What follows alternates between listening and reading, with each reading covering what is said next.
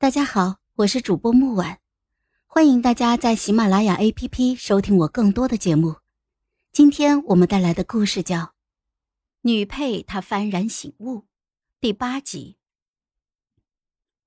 楚一好回到冀州那天，嬷嬷早早的在等他了，心疼的将他揽在怀里说：“哎呦，早知道不送你去那豺狼窝了，嫁过人了。”以后还怎么好说亲呢？楚一豪默许了许久，说：“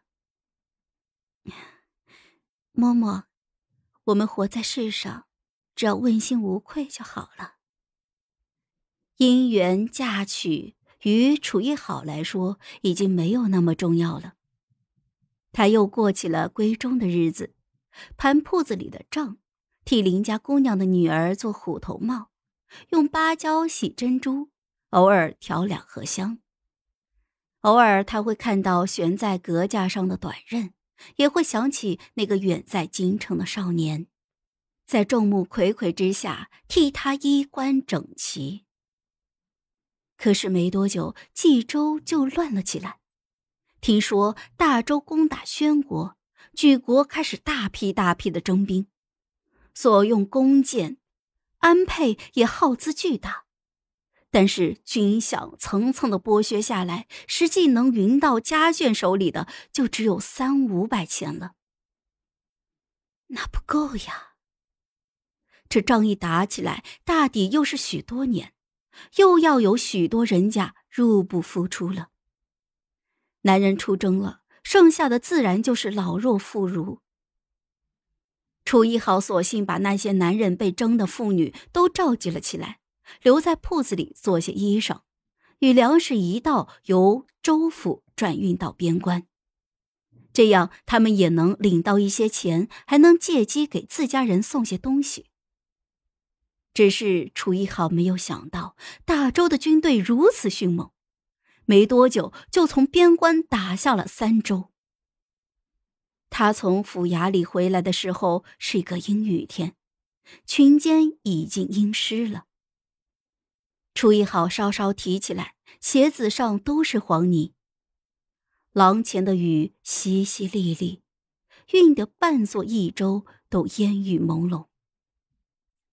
一双手从背后捂住了他的口鼻，他脚下一软，顷刻就晕了过去。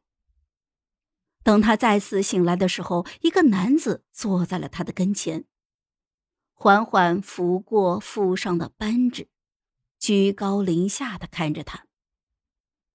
见楚一豪醒过来，男人掐住他的下巴，逼迫他抬起头来，劈手就给了他一个耳光。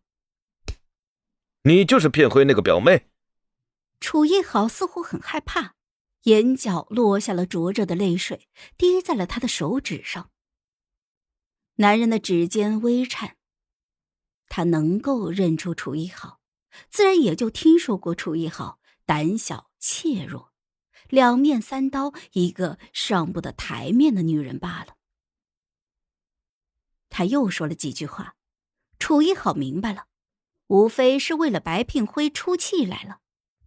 他用帕子。擦了擦手，随意的说道：“脱下去，赐给马奴吧。”多谢大人。哼，谢我？谢我什么？谢您恩赏。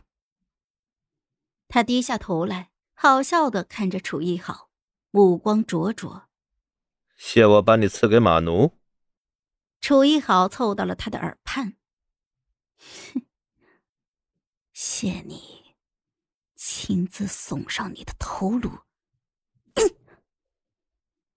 话落，楚一豪猛地拔下了发间尖锐的簪子，狠狠的刺进了他的脖颈，鲜血喷涌而出。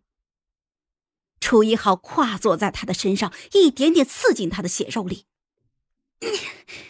哼，幸会，战王殿下。你。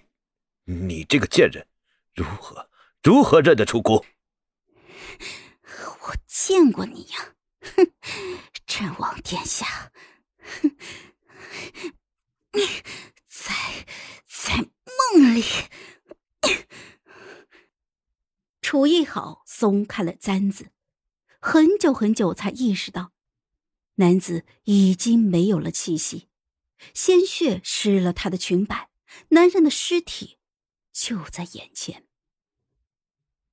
楚一好怔了许久，他忽然意识到梦里的事情还在发生。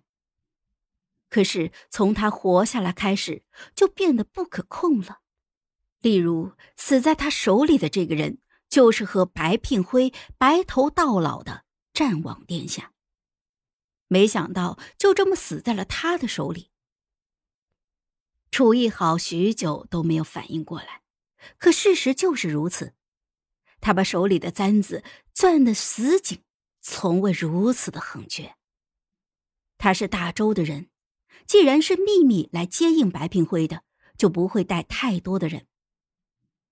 楚一好褪下了他拇指上的扳指，攥在了手心里，支开窗往外一看，脸颊上的鲜血滑落，他蓦地看到了楼下的奇迹。微微一怔，泪水自眼角落下，晕开了脸颊上的血渍。他颤着手比了一个。五，然后指了指门外。宋季虽然惊讶，但很快就意会了过来。楚一豪抹去了眼角的泪水，可心口骤然一疼，让他的脚下有一些踉跄。他扶着暗记才稳住了身子，心脏却一阵一阵的抽痛。没一会儿，门外就传来了厮打的声音。楚一豪攥紧了手里的发簪，等他推开门，提着长剑的宋季刚好杀掉了最后一个人。楚一豪，你没事吧？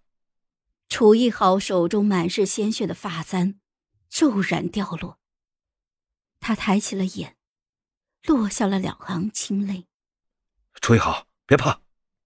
楚一豪每次见到宋季都这么的狼狈，第一次的时候。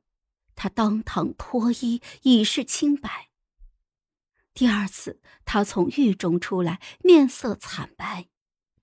第三次，他被燕池掐得青筋暴起，痛苦不堪。如今，他满手鲜血，刚刚杀死了一个人。好了，本集故事就到这儿，我们下集见，记得订阅和点赞哦。如果你有喜欢的故事，也欢迎在留言区告诉我们。